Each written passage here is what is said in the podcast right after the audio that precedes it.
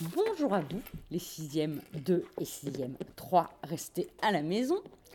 Je suis en direct de la salle 205 du collège Maupassant avec le groupe 2 de 6e 3 et nous allons vous proposer la correction de la fiche 1 de la leçon H6 qui s'appelle L'Empire romain, conquête, paix, romanisation, 1er siècle, 4e siècle après Jésus-Christ. Est-ce que vous voulez dire bonjour aux copains? Bonjour. Voilà, donc je suis avec Raphaël, Corto, Gundo, Matteo, Ulysse, Gabriel, Emma, Manoa et Ambre. Et grâce à eux, on va pouvoir faire ensemble la correction de la nouvelle leçon. Donc dans un premier temps, il fallait noter, prendre une nouvelle page dans le cahier.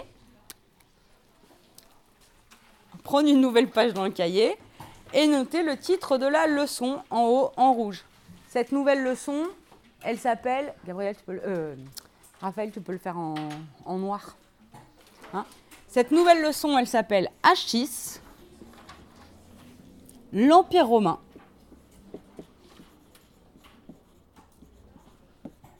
L'Empire romain. Deux points.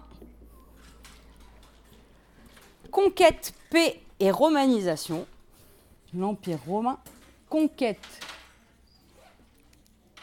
paix et romanisation.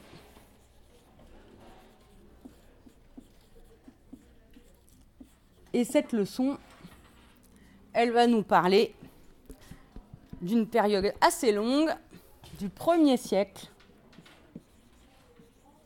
avant Jésus-Christ au IVe siècle après Jésus-Christ.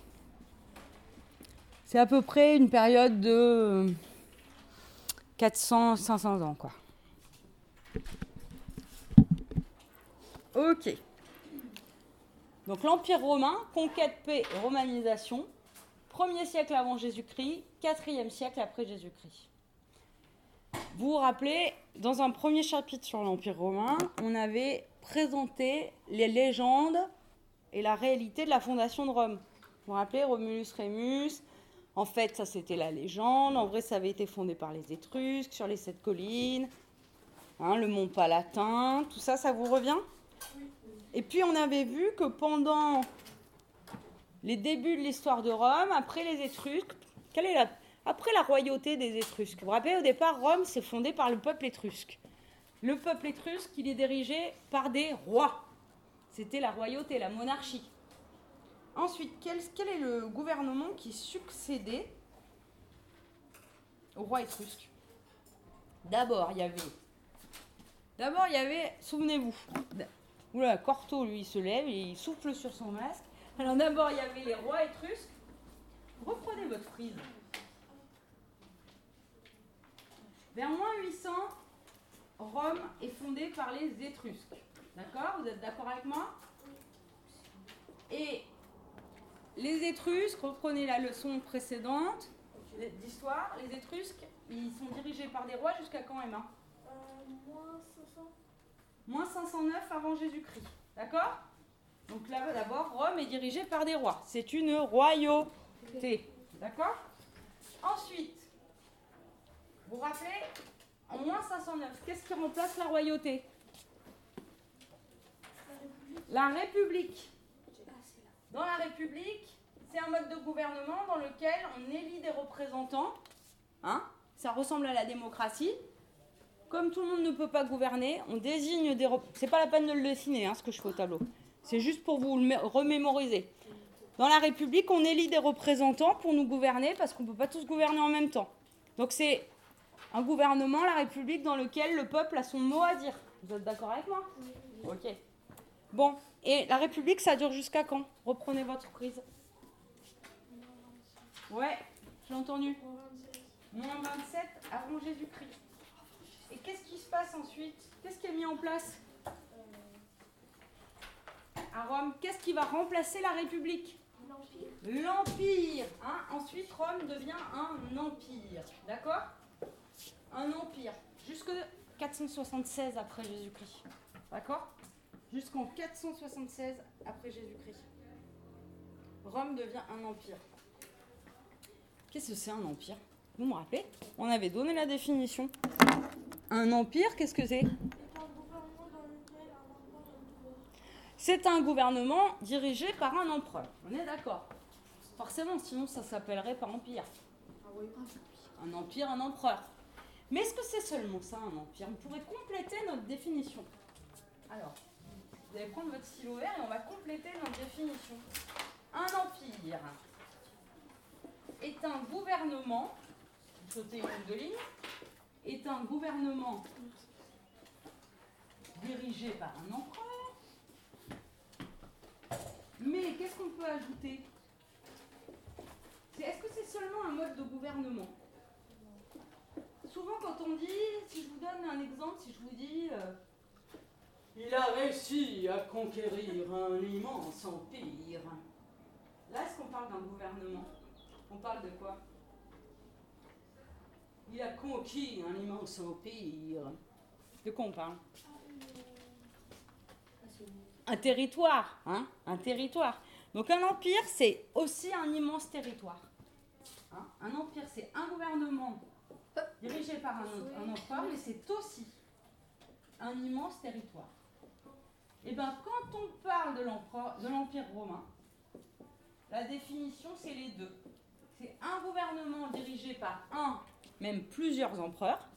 D'accord? C'est un, un pays qui a été dirigé par plusieurs empereurs, puisqu'ils se sont succédés pendant des siècles et des siècles. Mais c'est aussi, c'est aussi un immense territoire. C'est aussi un immense territoire. D'accord? C'est bon pour vous ça? Ok, super. C'est aussi un immense territoire. Jusqu'en 476, hein, on va avoir un immense territoire dirigé par les Romains. Alors, les questions qu'on peut se poser dans cette euh, leçon, c'est comment, de quelle manière, hein, Rome a-t-elle pu bâtir un empire? La cité de Rome, qui au départ est juste une cité, comme euh, Athènes, a-t-elle pu construire un empire, y maintenir la paix pendant les quatre siècles après Jésus-Christ? Et puis surtout, comment elle a pu faire pour... euh, à quoi ça ressemblait cet empire, quoi? À quoi ça ressemblait? Ok? Donc, dans une première partie, on va s'intéresser à cet empire. Et on va voir que cet empire, il est sûr. Ça veut dire qu'on y, en, on y vit en... S'il est sûr, on y vit en, hauteur. En sécurité. hein. Et il est prospère. Ça veut dire qu'il fonctionne bien. Il est riche, tout se passe bien. Ok? Bon.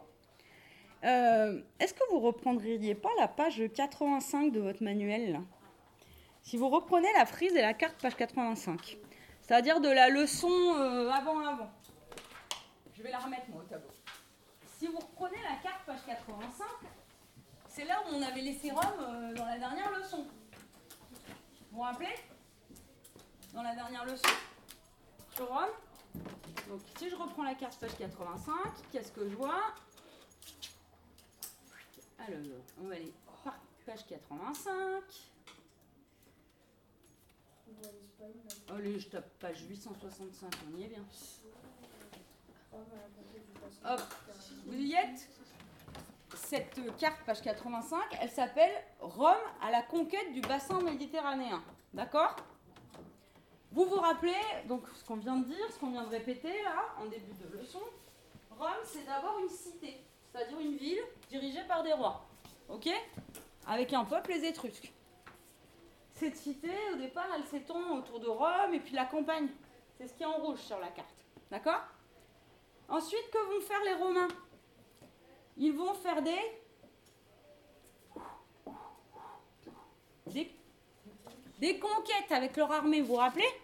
Ils font des conquêtes. D'abord toute l'Italie, la Sicile, la Corse, la Sardaigne.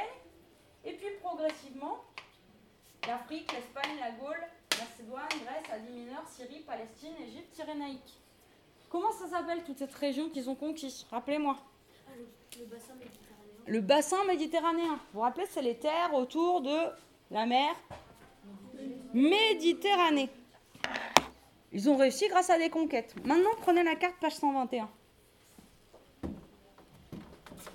On est quelques années plus tard. Prenez la carte, page 121. C'est au moment de l'Empire cette fois-ci. Si vous regardez la carte page 121, elle s'appelle l'Empire romain, romain pardon, au temps de la paix romaine. Et qu'est-ce qui est représenté en jaune dessus? Jaune foncé Ouais.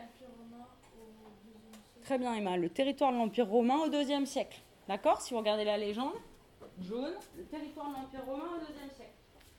Si vous regardez bien, si vous comparez avec la page 85, ce territoire, il s'est encore agrandi. C'est agrandi notamment en Afrique, mais aussi à l'est, même au nord. Ce territoire s'est agrandi de quelle manière? Bah, Par des conquêtes encore. Ok? Et au deuxième siècle après Jésus-Christ, entre l'année 100 et 200 après Jésus-Christ, voilà à quoi ressemble l'Empire. Et on vous dit que c'est au temps de la paix romaine. Donc c'est au moment où il n'y a plus de. Un moment qu'on appelle la paix romaine, on y reviendra. Bon, il est tellement grand ce territoire qu'on peut parler d'un empire. Il s'étend tout autour du bassin méditerranéen. Est-ce que vous savez, peut-être vous le savez, peut-être vous ne le savez pas, comment les Romains appelaient la mer Méditerranée? Ils l'appelaient en latin mare. C'est transparent. Mare, ça veut dire que ça peut vouloir dire quoi? La mer Hein? Mare, maris, mar maris, en latin, c'est la mer. Nostrum, notre Comme ils étaient installés tout autour de la mer Méditerranée, ils disaient, eh bien, c'est notre mer, elle nous appartient. On disait que au temps du deuxième siècle après Jésus-Christ, la Méditerranée, c'est un lac romain. Parce que finalement, tout autour, tout autour, tout autour, c'est que l'Empire romain. Donc, il ne l'appelait plus la mer Méditerranée, bien sûr que si, mais Dieu, c'est notre mer, à nous, elle nous appartient, on est installé tout autour. D'accord? Mare Nostrum. Donc c'est un empire parce qu'il y a un immense territoire. Et si vous regardez sur la frise au-dessus de la carte dans votre manuel, vous voyez que cet empire, il est à la fois un empire parce qu'il est grand, mais c'est aussi un empire. Pourquoi? Parce qu'à sa tête, il y a un empereur s'appelle le premier empereur de Rome Qui m'a dit quoi? Alors, est-ce que César, c'est le premier empereur de Rome Attention, attention, vous avez trop lu Astérix et Obélix. Et je ne vous fâcherai pas pour ça parce que c'est vraiment une bonne lecture. César, je vous l'ai dit dans la précédente leçon, il n'a jamais été, jamais de la vie. César, il était Jules César, hein, c'est lui que vous parlez. Il était Kaiser, il était il n'a jamais été empereur, Jules César. Il était général. Il était général des armées euh, romaines et c'est lui qui a conquis la Gaule. Et quand il est revenu à Rome, il était très populaire. D'accord? Parce qu'il avait reçu un exploit, conquérir la Gaule. Et dans les années 50-40 avant Jésus-Christ, il a eu, entre moins 52 et moins 44, il a eu une idée comme il était très populaire, et puis qu'il était magistrat au Sénat, vous savez, il y avait le Sénat dans la République pour euh, commander la ville, il s'est dit, tiens, tiens, tiens, même l'Empire, s'est dit, tiens, je pourrais récupérer le pouvoir pour moi, je suis tellement populaire, et puis je me passerai des magistrats, et puis je gouvernerai comme ça. Donc, César, c'est le premier qui a l'idée de transformer la République en empire, et de devenir empereur.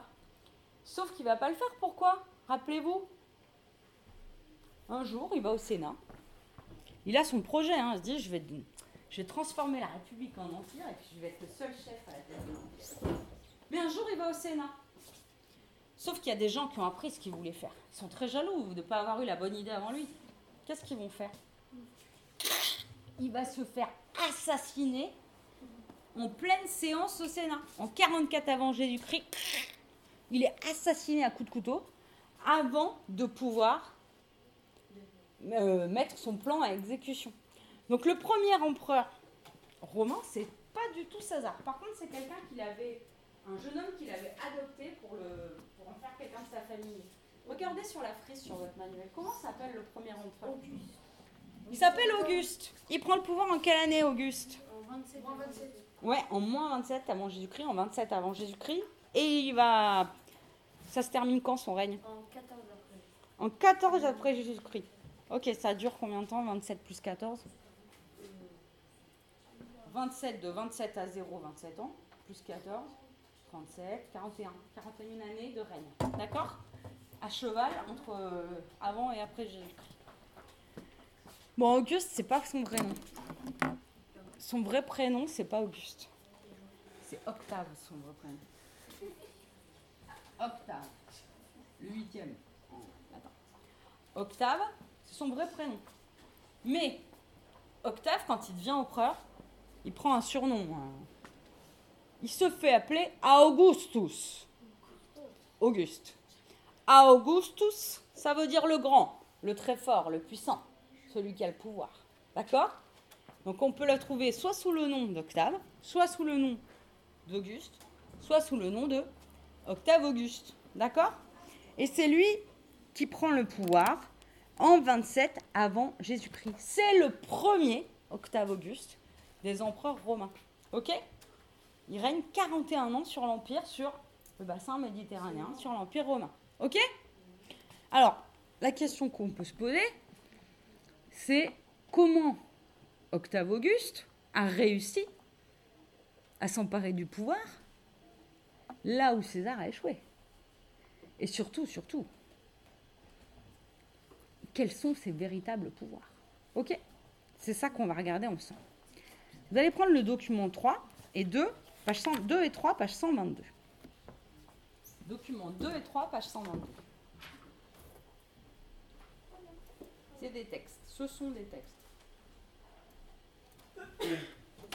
À tes souhaits. Madame, vous êtes allé à la page 2. Comment, Ulysse Vous êtes allé à la page 2. Ouais, mais tu sais, tu sais, je suis moi et la technologie. hein. Allez, on lit ensemble le premier texte? Tu veux le lire, Gundo Alors attends, je vais effacer ce qu'il y a au tableau. Et on y va, on t'écoute. Bien fort, hein Le titre Le pouvoir politique.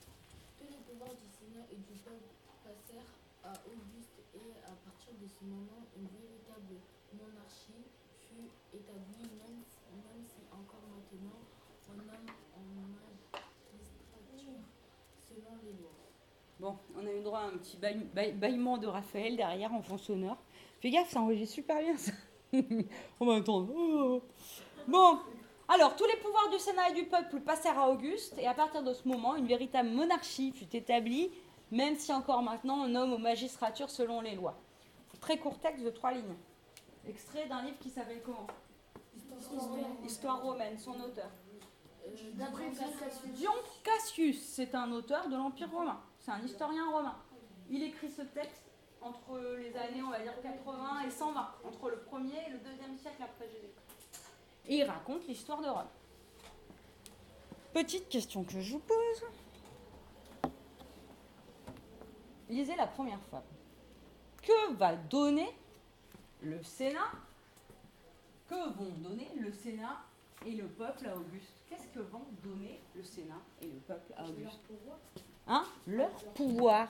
Et c'est pas un ou deux pouvoirs, c'est tous les pouvoirs. Les pouvoirs notamment politiques. Avant, dans la République, comment ça se passe? Les citoyens, avant l'Empire, c'est la République, vous êtes d'accord avec moi? Les citoyens. Alors les citoyens, est-ce que c'est les femmes, les esclaves? Non, bien sûr, ce sont les hommes. Hein les hommes de bonne famille, qu'on appelle les patriciens à Rome, c'est-à-dire les familles nobles de Rome. Les hommes votent. Ils votent pour élire des magistrats. Ces magistrats, il y en a qui gouvernent la cité et il y en a qui se réunissent dans une assemblée qu'on appelle le Sénat. Et le magistrat et les magistrats et le Sénat, c'est eux qui ont les pouvoirs politiques dans la République. Donc, qu'est-ce qui se passe? Eh bien, Auguste va récupérer le pouvoir politique. Il va le prendre au Sénat et au peuple. Parce que le Sénat représente le peuple. Donc il va récupérer ce pouvoir politique. Il a tous les pouvoirs politiques. C'est-à-dire que par exemple, il a le pouvoir de faire la loi, d'écrire, mais aussi de la faire exécuter. Attention, si vous n'exécutez pas la loi, vous serez puni. Donc il a tous les pouvoirs. Il a ce qu'on appelle le pouvoir législatif, écrire les lois, exécutif, les faire appliquer. Donc le gars super puissant, il a récupéré les pouvoirs politiques. Ça nous dit toujours pas comment. Comment il a fait. Alors, Ils disent dans le texte c'est une monarchie. C'est pas le bon mot. Le mot c'est quoi? Est-ce qu'il a mis en place une monarchie? Est-ce qu'il est un roi? Non, il a mis en place un. Non, un empire. hein. Alors, vous savez ce qu'il va faire? En plus, c'est un gros malin. Il va dire au sénateur euh, il pourrait dire bon, bah, c'est bon, j'ai récupéré votre pouvoir, je me débarrasse de vous, les magistrats du Sénat. Mais non, il va les garder pour faire joli. C'est-à-dire qu'il va leur donner, il va leur dire maintenant le Sénat, vous me conseillerez. Vous serez là pour me conseiller, mais vous ne prendrez plus les décisions. Et puis les magistrats, vous allez voir ce qu'il va faire, je vous explique après. Il va les garder. Mais il va alors prendre leur pouvoir. Alors, je vous le lis celui- celui-là. Texte. Document 3, page 122. Quand nul ne lui résista. Quand Auguste séduit les soldats par ses dons, le peuple par ses distributions de blé, tout le monde par les douceurs de la paix, il commençait à attirer à lui l'autorité du Sénat, des magistrats et des lois. Nul ne lui résistait, car les nobles recevaient richesse et dignité. On aimait mieux le présent et sa sécurité que le passé avec ses périls, c'est-à-dire un péril, c'est un danger. Un nouvel esprit avait partout remplacé l'ancien. Chacun, renonçant à l'égalité, les yeux fixés sur le prince, attendait ses ordres. Donc voilà un texte de Tacite, qui est un historien de l'Antiquité. Tacite, ça veut dire celui qui se tait. T'as quitté. Tais-toi. C'est ça que ça veut dire. Il écrit ce livre dans les Annales. Les Annales, c'est un livre d'histoire qui, comme son nom l'indique, raconte l'histoire année après année. Et au deuxième siècle après Jésus-Christ, c'est mon historien romain préféré.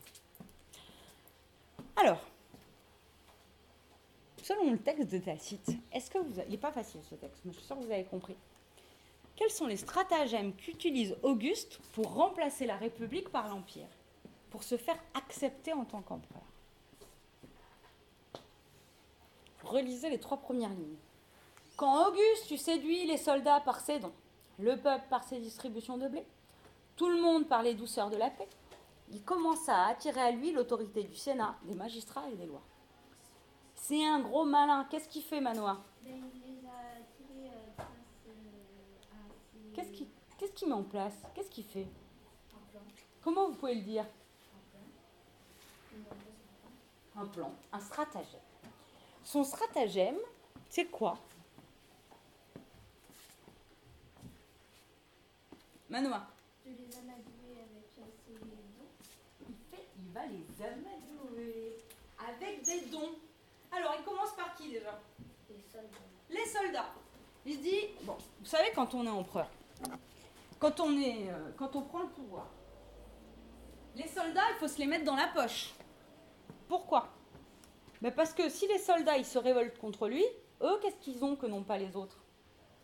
Des- Ils ont des armes. Et donc, ils sont plus dangereux que les citoyens, que le boulanger ou que le... Vous êtes d'accord avec moi Ou que le foulon qui teint les habits. Donc, première idée qu'il a, il dit il faut que je me mette les soldats dans la poche. Donc, qu'est-ce qu'il leur fait? Il leur fait des, des dons. Qu'est-ce que c'est des dons? Bah, Ça peut être de l'argent. Ah, Des- de l'argent. C'est de l'argent, ça peut être des cadeaux. D'accord? En fait, il leur offre de l'argent. C'est ce qu'on appelle aujourd'hui de la corruption. C'est-à-dire, vous donnez quelqu'un à, à quelqu'un de l'argent en échange de quelque chose. Donc, première. Mais il est malin, parce qu'il se les met dans la poche et s'il se révolte, il serait en danger, hein, s'il se révoltait, les soldats. Donc, lui, il les met hors d'état de nuire. Il se les met dans la poche. Les soldats le soutiennent. Ensuite, qui c'est qui cherche à amadouer? Comme tu dis très bien, Manoir. Le peuple. Deuxième idée, il faut se mettre le peuple dans la poche. Bah oui, quand même. Le peuple, il est, important. Et le peuple, il est habitué, habitué, notamment les plus riches à des années de république. Donc comment il fait Euh, il leur distribue du blé. Du blé. Ça, c'est très intéressant. Pourquoi il leur distribue du blé pour qu'ils puissent se nourrir. pour qu'ils puissent se nourrir. Dans l'Antiquité, le nerf de la guerre, c'est quand même euh, de pouvoir manger. hein. La priorité, c'est de pouvoir survivre. Dans, de tous les temps, quand il y a un problème dans un pays, ce qui, ce qui- ce qui- enfin, la, la priorité, c'est la survie. Et notamment la nourriture. Regardez au début du Covid, là, les gens ils étaient fous. Ils allaient à supermarché, ils achetaient 150 kilos de farine, comme si on n'allait plus pouvoir manger. En fait, ce pas, c'était pas le cas. Hein. Mais des pâtes, des pâtes, mon pauvre, il y en a, ils ont, ils ont des pâtes jusqu'en 2025, certains. Hein. bon. Remarque, les pâtes, ça se perd pas, on dirait. Donc, qu'est-ce que fait Octave Auguste? Eh ben, En fait, il va donner du blé. Il va donner du blé au peuple, et le peuple ne va plus avoir à s'inquiéter pour sa survie. Et ça, le peuple, ça va lui plaire. Donc, du coup, il va obéir à. Euh, il, va, être content, le peuple. Merci, merci Auguste, tu nous permets de survivre, on n'a plus à se poser de questions. Parce que vous savez que le blé en Italie, c'est comme en France, c'est la base de l'alimentation pour faire du pain. Donc, effectivement, gros malin qu'il est, il fait des cadeaux aux soldats, distribution de blé. Et puis il a de la chance, il profite d'une période de paix. Les conquêtes ont été faites, tout va bien, c'est la paix, les gens ne sont pas euh, inquiets comme en temps de guerre, donc ils sont un peu plus mous politiquement, et donc ils profitent de la paix. Gros, gros malin. Et puis qu'est-ce qu'il fait ensuite? Il attire à lui l'autorité du Sénat et des magistrats, c'est-à-dire il prend le pouvoir politique. Le pouvoir politique. Qui c'est qui appartient au Sénat à Rome? Bah, C'est les nobles. Ce qu'il appelle ici les nobles, Tacite, c'est ce qu'on appelle les patriciens, c'est-à-dire les familles les plus riches de Rome. Et c'est eux qui étaient magistrats dans la République. Qu'est-ce qu'il va leur donner aux nobles, aux familles de magistrats? Qu'est-ce qu'il va leur donner? Des richesses et des dignités, ce gros malin. Alors des richesses, bah, en fait, tu vas leur faire des cadeaux. Mais ça va pas être des petits cadeaux, hein. ça va être des territoires entiers, une villa par-ci, Et puis des dignités. Des dignités, c'est des responsabilités. Comme il n'y a, a plus la République, ils n'ont plus trop de pouvoir. Donc il se dit, il faut que j'arrive à les entourlouper, quoi. Donc qu'est-ce qu'il fait, notre Octave Auguste? Bah, Il est malin. Il va leur confier des responsabilités. Il va leur dire, dis donc, toi, euh, je sais pas moi, euh, comment on pourrait l'appeler, euh, Caius Publicus. Jusqu'à présent, tu étais magistrat au Sénat. Mais, eh bien, je vais te demander de remplir une mission pour moi. Tu vas m'aider dans la gestion de l'Empire. tu vas devenir le gouverneur de la Gaule. Et donc, qu'est-ce qu'il fait? Les familles les plus importantes, pour essayer de les amadouer, ça marche, il leur donne des responsabilités politiques. C'est-à-dire qu'en gros, il les envoie dans tout l'Empire ils vont devenir gouverneurs des provinces qui ont été conquises et ils vont représenter l'empereur dans ces provinces. Donc il va avoir un pouvoir très important. Donc il est malin en fait. Comme me dit Manoir, il amadou tout le monde. Il réussit à endormir tout le monde, ce gros malin. Hein Sacré coco celui-là. Il réussit à amadouer tout le monde. Alors, donc il a le pouvoir politique. Voilà comment il s'est emparé du pouvoir politique, qui est le plus important. Mais vous savez qu'il n'avait pas que le pouvoir politique. Et c'est là où il est super méga fort. On va regarder ça ensemble. Hop. À côté du texte sur votre feuille, normalement, il y a une grande statue qui est prise en photo. Vous la voyez? Oui. Je vous la mets au tableau. Ça, c'est ce qu'on appelle la statue d'Auguste, document 1, page 122, prima porta. C'est son nom. Cette statue, c'est une statue de marbre. Qu'est-ce que c'est le marbre? Ah, C'est une matière qui est très chère. Ouais, c'est de la pierre de très grande qualité, très dure. Il y a des tables en marbre. Ouais, il y a des tables, il y a des sculptures. Elle date de quand, cette, grande statue de marbre? Ouais. Euh, 27 avant Jésus-Christ? Non. On ne sait pas la date exacte. Elle date de quel siècle? Ah, Premier siècle avant Jésus-Christ. Ouais, premier siècle avant Jésus-Christ. Ok Premier siècle avant Jésus-Christ. Ça veut dire qu'elle date de peut-être du moment où Auguste était empereur, puisqu'il a été empereur 14 ans pendant le premier siècle avant Jésus. Et puis elle mesure combien Vous arrivez à voir 2 mètres 4. 2 mètres 4, donc elle est grandeur Grandeur réelle, hein, avec le socle. Vous imaginez Attendez, je le fais pas très bien. Voilà. Et aujourd'hui, si on veut la voir, tiens, cet été, on réouvre les frontières, on veut la voir. On va où, Ulysse? Euh, On va au musée de, du Vatican. Où ça? En Italie. À Rome, ouais. On va à Rome au musée du Vatican et on peut la voir en vrai. Sur cette statue, c'est Octave Auguste qui est représenté. Comment il est représenté là sur cette statue? Cortigno. Comment il est représenté là? Avec la main levée, c'est vrai. Peut-être qu'il voulait poser une question à Madame Autier pendant le cours d'histoire géo. Non. D'accord, c'est vrai, il montre quelque chose. Qu'est-ce qu'il porte? Qu'est-ce qu'il porte sur lui? Alors, ce que tu appelles un drap, c'est une toge, tout à fait. C'est un grand vêtement dans lequel on s'enroule. Ce manteau, il était de couleur rouge. Une couleur rouge très profonde qu'on appelle la pourpre. La couleur rouge pourpre, c'est entre rouge et noir. Rouge, noir, violet, c'est un rouge, ça va être très profond. Un peu comme la trousse de membre là. Et ce pourpre, ouais, c'est c'est très mélangé. Ce pourpre, la pourpre, c'était la couleur réservée à la famille de l'empereur. Personne d'autre pouvait porter le pourpre que les gens de la famille de l'empereur. Donc ça, la pourpre, c'est un symbole qu'il est empereur. Et puis là, qu'est-ce qu'il porte sur lui Un t-shirt, oui, un t-shirt Nike. Parce qu'il avait EPS après avec M. Doumex, après avoir euh, répondu aux questions de Madame Autier. Non, qu'est-ce qu'il porte? Qu'est-ce que c'est? Une armure. Une armure, oui, c'est ça que tu voulais dire, Gono. Une armure. Qui porte une armure normalement? Les soldats, les guerriers. Est-ce que vous croyez que l'empereur, le matin, quand il se levait, enfilait une armure? Non. Bon, non. Pourquoi il est représenté avec une armure alors? Pour montrer qu'il a quel type de pouvoir C'est le général romain. Il est représenté comme un général. Faut pas que je m'approche trop de vous, excusez-moi. Il est représenté comme un général.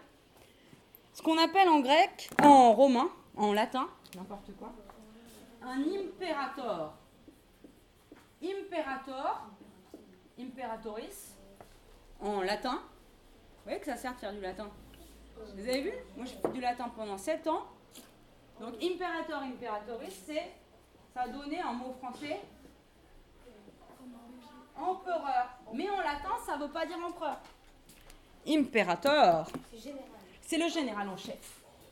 C'est le chef des armées. C'est le général en chef, c'est le chef des armées, l'impérator, d'accord? Donc là, il est représenté comme général en chef, c'est-à-dire super général, super, euh, super chef. Donc ça veut dire qu'il détient quel pouvoir Ça veut dire qu'il détient quel pouvoir Il détient quel pouvoir L'armée. J'ai entendu. L'armée. Oui, le pouvoir de l'armée, on appelle ça le pouvoir Militaire. militaire. Hein il détient le pouvoir militaire. En latin, miles militis, c'est le soldat. D'accord? Il détient le pouvoir militaire. Donc il a le pouvoir politique, il a le pouvoir militaire. En vrai, il n'avait pas d'armure. Mais par contre, qu'est-ce que ça veut dire? Quelle décision il peut prendre en tant que chef du pouvoir militaire Si on fait une guerre ou pas. Si on fait une guerre ou pas, c'est lui qui prend les décisions de déclaration de guerre ou de traité de paix. Et ça, c'est la plus grosse des responsabilités militaires. Ok? Donc voilà un empereur qui a à la fois le pouvoir politique.